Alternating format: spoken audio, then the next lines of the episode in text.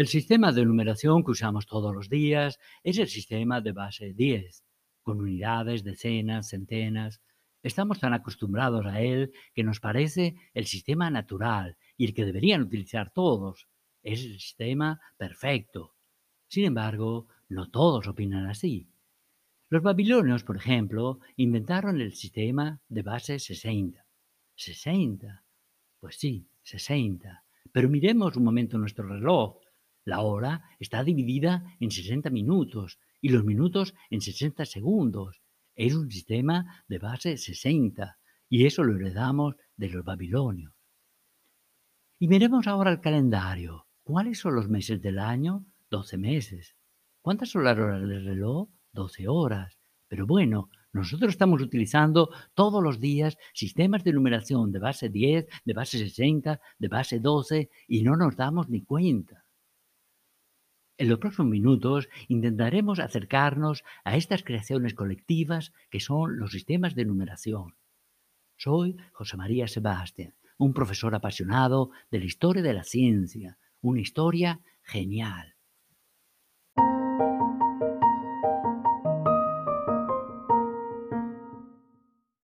Vamos a comenzar hablando del sistema de numeración de base 10, ya que es el sistema con el que estamos más familiarizados.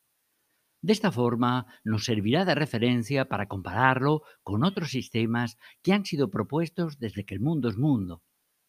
Un sistema de numeración es esencialmente un grupo de números, la base, y una serie de reglas que permiten componer otros números.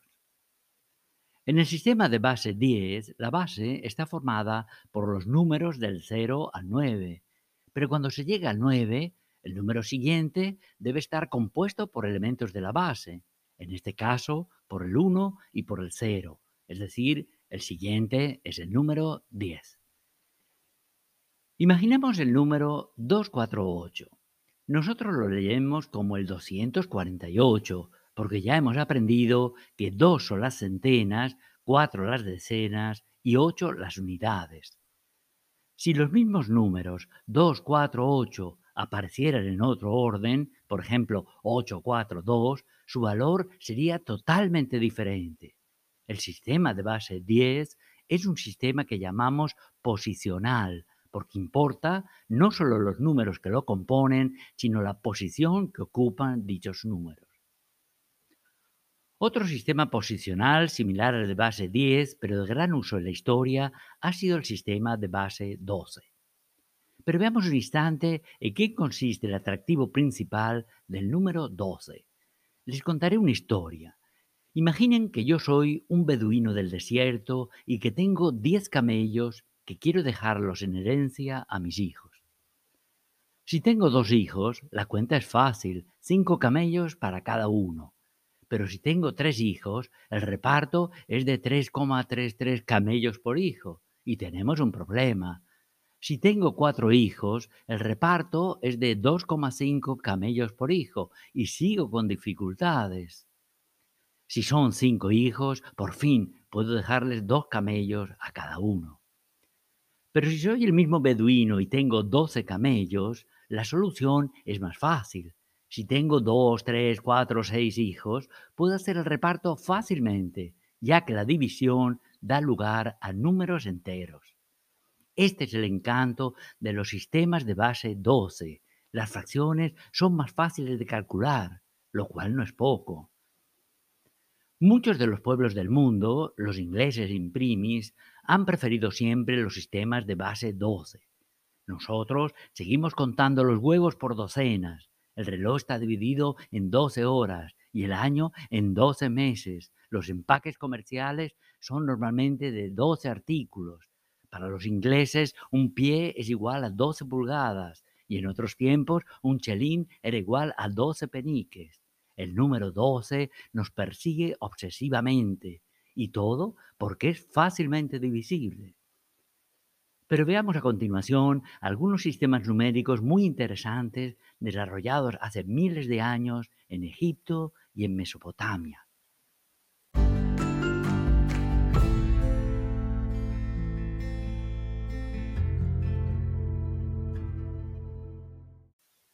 Imaginemos por un momento que nos encontramos en la ciudad de Memphis, la capital de Egipto en tiempos del faraón Keops, 2600 años antes de Cristo. En esos tiempos ya los egipcios esculpían signos numéricos en la piedra. Estas incisiones en la piedra se llamaban glifos, de ahí el nombre de jeroglíficos.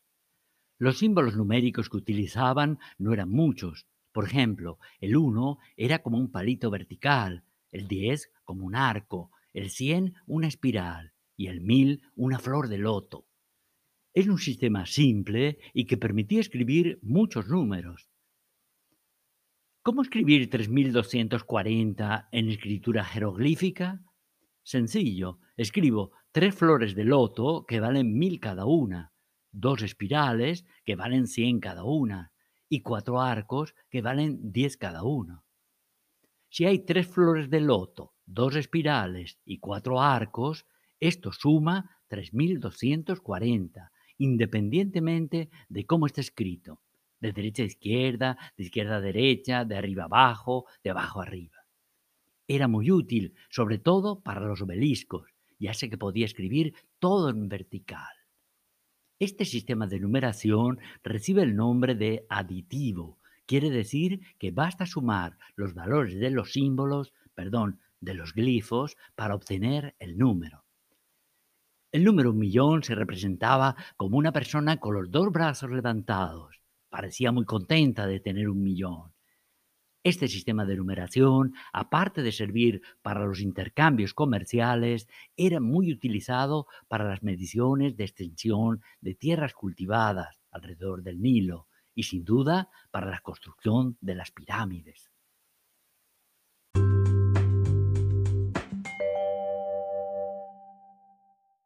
Pero imaginemos que nos trasladamos ahora a la antigua Mesopotamia una zona en el Oriente Próximo situada entre los ríos Tigris y Éufrates.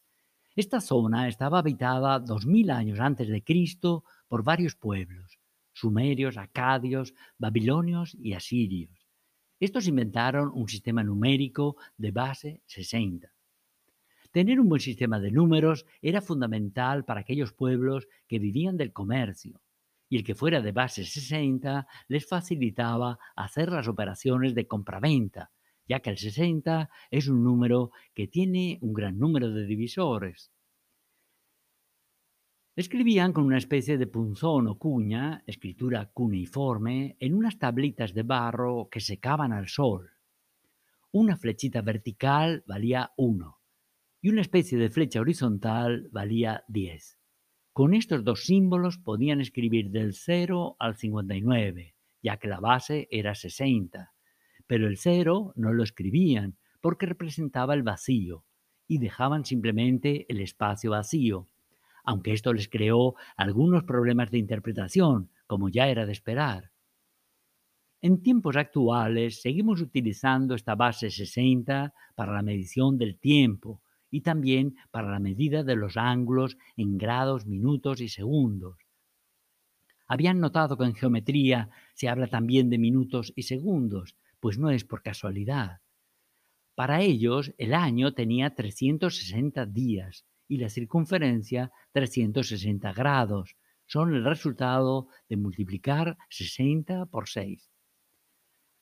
Los relojes, que como sabemos utilizan el sistema de base 60, se pretendió cambiarlos al sistema decimal después de la Revolución Francesa, en 1793 para ser precisos. Se hicieron relojes con 10 horas y 100 minutos cada hora, pero el intento no tuvo éxito y no llegó a durar ni dos años.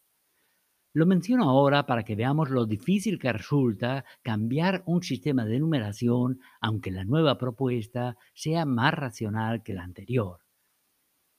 Para los amantes de las pruebas de velocidad, carreras olímpicas, ciclismo, moto, Fórmula 1, añado como curiosidad que aunque se utiliza el sistema de base 60 hasta los segundos, luego se cambia automáticamente a un sistema de base 10 décimas, centésimas o milésimas de segundo. Es como para volverse loco, ¿no? A continuación, hablaremos de las numeraciones inventadas por algunas civilizaciones del continente americano.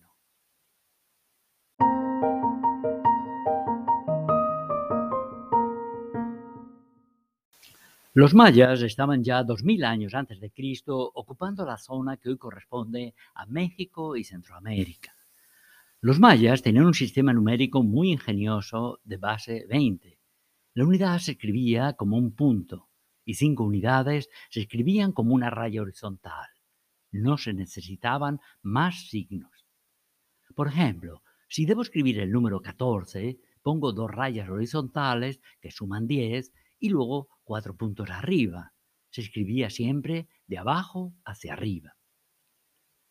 El sistema de numeración maya era de tipo posicional.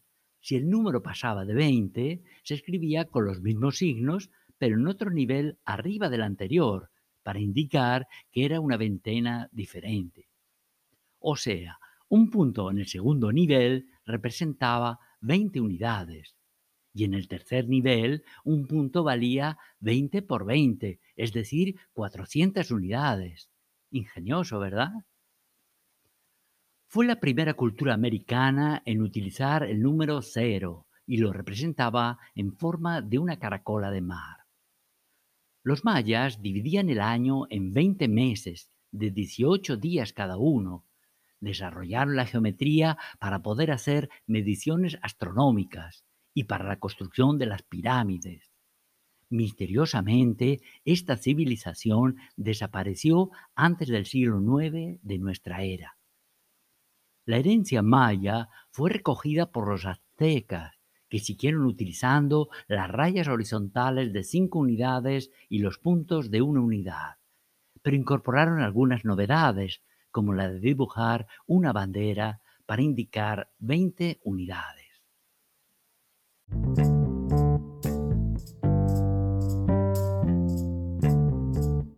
En América del Sur surgió en tiempos más recientes la civilización inca. La civilización inca, con su origen en Cuzco, se extendió por toda la América andina. Los incas desarrollaron una forma muy original de registrar las cantidades. Lo hacían mediante nudos en las cuerdas, llamados quipu, del quechua nudo. En cada cuerda se hacían nudos en varios niveles, según un sistema de base 10. Los quipus estaban formados por una cuerda gruesa de la que cuelgan varias cuerdas delgadas de distintos colores. Cada cuerda delgada representaba una característica distinta, normalmente de registro contable, número de ovejas, de ventas, etc. Sin embargo, para hacer las operaciones corrientes se utilizaba otro instrumento llamado yupana, que se asemejaba a un tablero de ajedrez actual. En el tablero se colocaban granos de maíz con los que se podían hacer fácilmente las operaciones sencillas. De todos modos, en la civilización inca las operaciones comerciales se realizaban principalmente mediante el intercambio o trueque. Pero volvamos a Europa y veamos cuál era el sistema de numeración que adoptó el Imperio Romano y que fue vigente durante casi 15 siglos.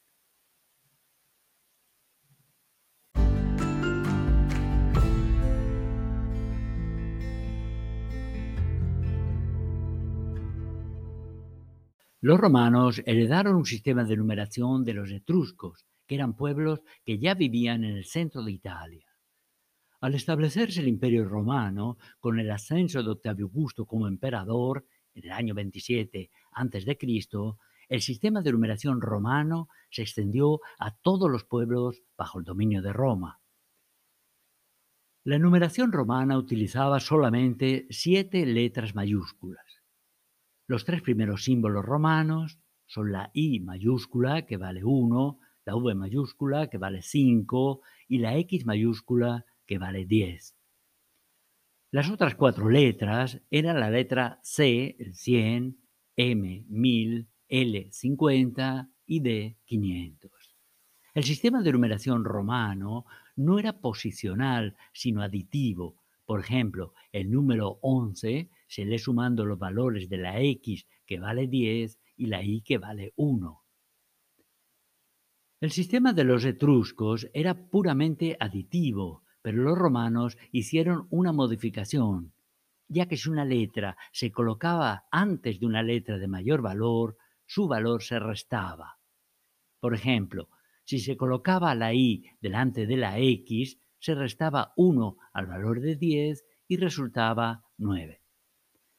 El número 0 no existía en el sistema de numeración romano, ya que pensaban que como el cero no representaba ninguna cantidad, tampoco hacía ninguna falta.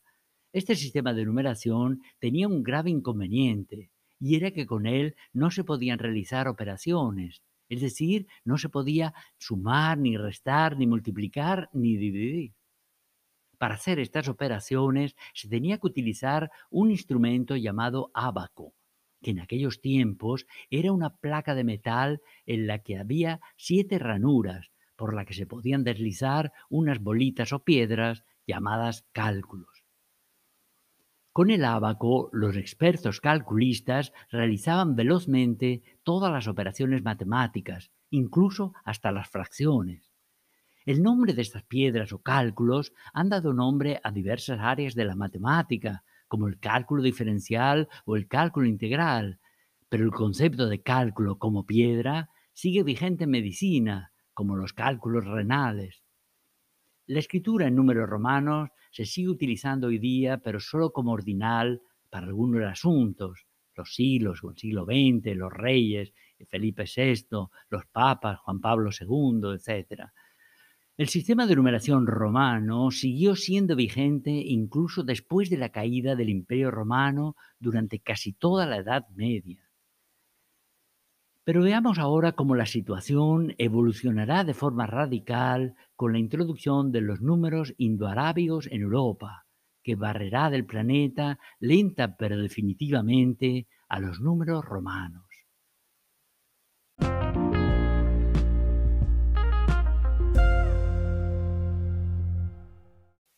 A los inicios del siglo IX vivió en Persia un matemático excepcional llamado Al-Khwarizmi. Al-Khwarizmi estaba en Bagdad a cargo de una institución llamada la Casa de la Sabiduría, que se dedicaba a la traducción de obras del conocimiento matemático y astronómico tanto de los griegos como de los hindúes. Al-Khwarizmi sentó las bases del álgebra, la resolución de las ecuaciones lineales y de las ecuaciones cuadráticas. También Al-Khwarizmi escribió libros presentando los números hindúes, que era un sistema de numeración de base 10 y posicional, cuyo uso se extendió pronto en todo el norte de África. A finales del siglo XII, un comerciante de la República de Pisa, llamado Leonardo y conocido como Fibonacci, en un viaje a Argelia entró en contacto con el sistema de numeración indoarábigo y como mercader apreció las enormes ventajas que tenía esta numeración para los cálculos comerciales. Justo al inicio del siglo XIII, en 1202 para ser exactos, Fibonacci publicó el libro Liber Abaci o libro de cálculo, en el que se introduce a la nueva numeración. En este sistema se utiliza por primera vez en Occidente el número cero, que los árabes le llamaban céfiro, del cual deriva su nombre actual cero. Es el único número que se dice igual prácticamente en todas las lenguas europeas. Hoy nos parece extraño que la humanidad no haya conocido el número cero durante casi toda su existencia. Recuerden que en nuestro calendario los años se cuentan a partir del año 1, el nacimiento de Cristo, porque el cero no existía. El número cero siguió creando estupor durante siglos, pues no era ni positivo ni negativo. No añade nada a la suma, ya que un número sumado con cero queda el mismo número, y cualquier número multiplicado por cero se aniquila, ya que resulta cero. Eso sin contar que ningún número se puede dividir por cero. ¡Qué número tan raro! decían algunos. Actualmente, parte del mundo occidental, principalmente en los países de habla inglesa, no lo considera un número natural y prefieren comenzar los números naturales con el 1. Argumentan que si el número debe indicar la cantidad de objetos en un conjunto, el 0 es la cantidad de objetos en un conjunto que no existe. Pero volvamos a la época de Fibonacci.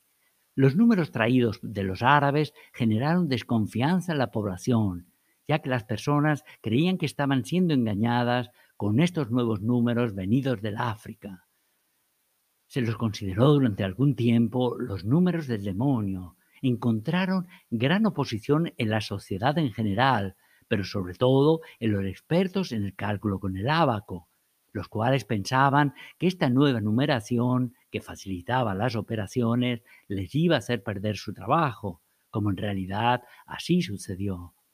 Pero sin embargo, prevaleció el sentido común y el nuevo sistema se fue extendiendo por toda Europa, desplazando poco a poco al antiguo sistema de numeración romano, hasta que se convirtió en el sistema numérico que utilizamos ahora todos nosotros. Y colorín colorado, esta historia se ha acabado.